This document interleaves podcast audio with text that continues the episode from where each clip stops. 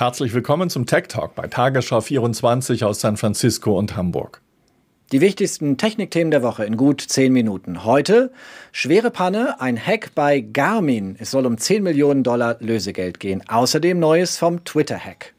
Die Deutsche Post will die Briefzustellung mit einem Foto per E-Mail ankündigen und wir reden über Apple, das baut sein iPhone, nämlich künftig auch in Indien.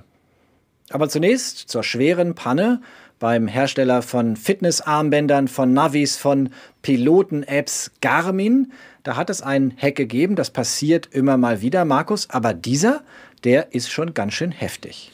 Und Dienste wie Garmin Connect und Fly Garmin, das ist für Piloten gemacht, die sind seit Donnerstag nicht mehr erreichbar. Geräte dieser Plattformen können deshalb nicht oder nicht vollständig benutzt werden. Das heißt, bestimmte Daten, die werden zuerst auf dem Gerät lokal abgespeichert und erst später sollen sie dann zum Abgleich wieder auf die Garmin-Server hochgeladen werden, wenn das Problem behoben ist. Und auch der komplette Garmin Support war zumindest vorübergehend down. Keine E-Mail, kein Chat, kein Anruf, nichts hat funktioniert in Zeiten, in denen Support möglicherweise besonders wichtig wäre. Na, und das Unternehmen hat äh, seinen operativen Sitz im mittleren Westen im US-Bundesstaat Kansas und ist offenbar Opfer einer Ransomware-Attacke geworden. Die Website Bleeping Computer berichtet, das Unternehmen sei von der Ransomware Wasted Locker befallen worden. Wie funktioniert Ransomware? Ransom heißt Lösegeld und Ransomware ist Schadsoftware, die auf einem Computer oder in einem ganzen Netzwerk Daten verschlüsselt und nur gegen Zahlung einer Lösegeldsumme wieder freigibt. Zwischendurch können die Nutzer nicht an ihre Daten und viele Systeme funktionieren auch nicht mehr. Ja, und der Bleeping Computer meldet, der oder die Erpresser würden 10 Millionen Dollar Lösegeld von Garmin fordern, um die Daten wieder zu entschlüsseln. Die Website betont aber, dass man dafür keine offizielle Bestätigung hat. Wer steckt hinter der Erpressung? Experten sagen, die Ransomware Wasted Locker stamme von russischen Hackern, der sogenannten Evil Corporation, also der fiesen Firma. Und unklar ist bisher, ob die nur die Ransomware programmiert haben und die jemand anderes benutzt hat oder ob die auch direkt hinter diesem Hack stecken und dafür verantwortlich sind.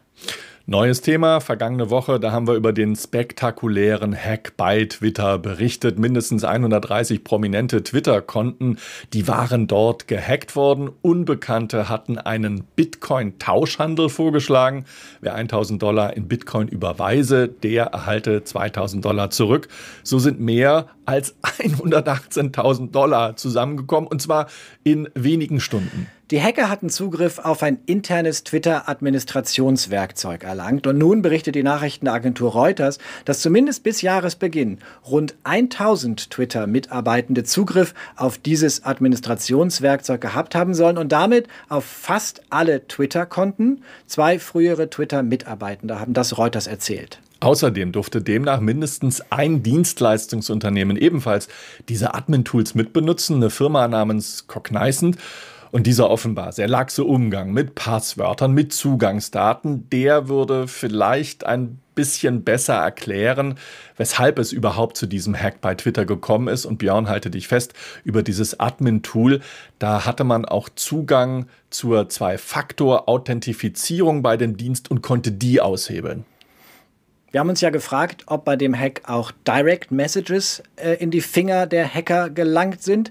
Also diese direkten privaten Nachrichten zwischen zwei oder mehr Twitter-Nutzern. Die Auskunft von Twitter ist jetzt, ja, es sind Dutzende solcher Chatverläufe heruntergeladen worden. Immerhin von Menschen wie Ex-Präsident Barack Obama oder Präsidentschaftsherausforderer Joe Biden. Allerdings, die PR-Agenturen nutzen diese Twitter-Accounts ja auch. Insofern ist unwahrscheinlich, dass da besonders viel Privates über Direct Messages passiert. Es sei denn, man schaut sich jemanden an, wie den wahnsinnig twitternden Elon Musk zum Beispiel.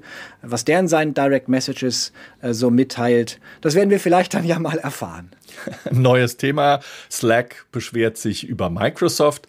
Nicht etwa in Washington, sondern bei der EU-Kommission in Brüssel. Und das, obwohl beide Unternehmen ihren Sitz an der US-Westküste haben. Ein Schelm, wer Böses dabei denkt.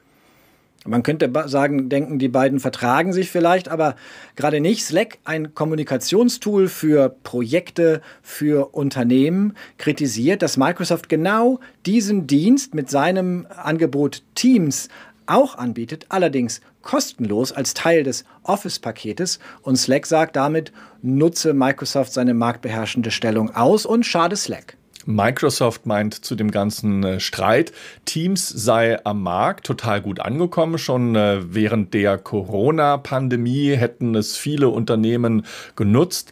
Und Slack biete ja überhaupt keine Videochat-Funktion an, so wie bei Teams. Allerdings Microsoft musste schon mal eine große Niederlage vor der EU-Kommission einstecken zwischen 2004 und 2013. Da musste das Softwareunternehmen rund 2,2 Milliarden Euro Strafe an die EU bezahlen. Und der Grund war damals, der Konzern hatte seinen Windows Media Player fest in sein Windows-Betriebssystem integriert. Also marktbeherrschende Stellung, wichtiges Thema bei der EU, aber auch bei dir drüben in dieser Woche, denn der Justizausschuss des Repräsentantenhauses lädt die ganz Großen, die Chefs der großen Tech-Konzerne Google, Apple, Amazon und Facebook müssen Platz nehmen und Rede und Antwort stehen. Es geht vor allem um die Frage, ob sie ihre Marktmacht ausnutzen, kleinere Unternehmen zum Beispiel benachteiligen und dadurch wiederum die Preise für die Verbraucher unnötig verteuern. Beobachter erwarten aber, dass das eher ein Showkampf wird dass der Justizausschuss eher ein zahnloser Tiger ist, denn die Konzernchefs werden sagen, hallo, wir richten hier immerhin Zehntausende Arbeitsplätze ein in den USA. Wollt ihr uns wirklich ans Zeug? Die Na, Gefahr, Markus, kommt eher von anderer Seite. Genau. Nahezu alle Staatsanwälte in den USA, Björn, die haben sich zusammengetan in den vergangenen Monaten und sie haben ein Wettbewerbsverfahren gegen diese Unternehmen eingeleitet. Das könnte Folgen haben ob sich Amazon dann beispielsweise von seinem Cloud-Geschäft trennen oder ob der ach so arme Mark Zuckerberg dann sein liebgewonnenes Instagram wieder verkaufen muss, das wird sich aber vermutlich erst in vielen Monaten weisen. Apple kümmert sich auch gerade um marktbeherrschende Stellungen und versucht, seine Verbindungen und seine Abhängigkeiten von Herstellern in China etwas zu lockern. Denn zum ersten Mal wird ein Flagship-Telefon, das iPhone 11, außerhalb von China, nämlich in Indien hergestellt. Das ist ein ganz schöner Wechsel der Unternehmensstrategie. Sastrikal und Namaste, das I im iPhone oder I, das steht also für Made in India. Gleichzeitig ist Indien der weltgrößte Smartphone-Markt der Welt. Apple hat in diesem Land aber nur einen Marktanteil von rund 1%. Und jetzt kommt's, Telefone, die in Indien produziert werden, die unterliegen nicht der teuren Einfuhrsteuer von 20%. Guter Trick, es geht ums Geld, auch bei Spotify. Die investieren ja seit langem massiv in Podcasts, denn wenn die Nutzer Podcasts hören, dann muss Spotify kein Geld für die teuren Musiklizenzen an die Musikverlage überweisen.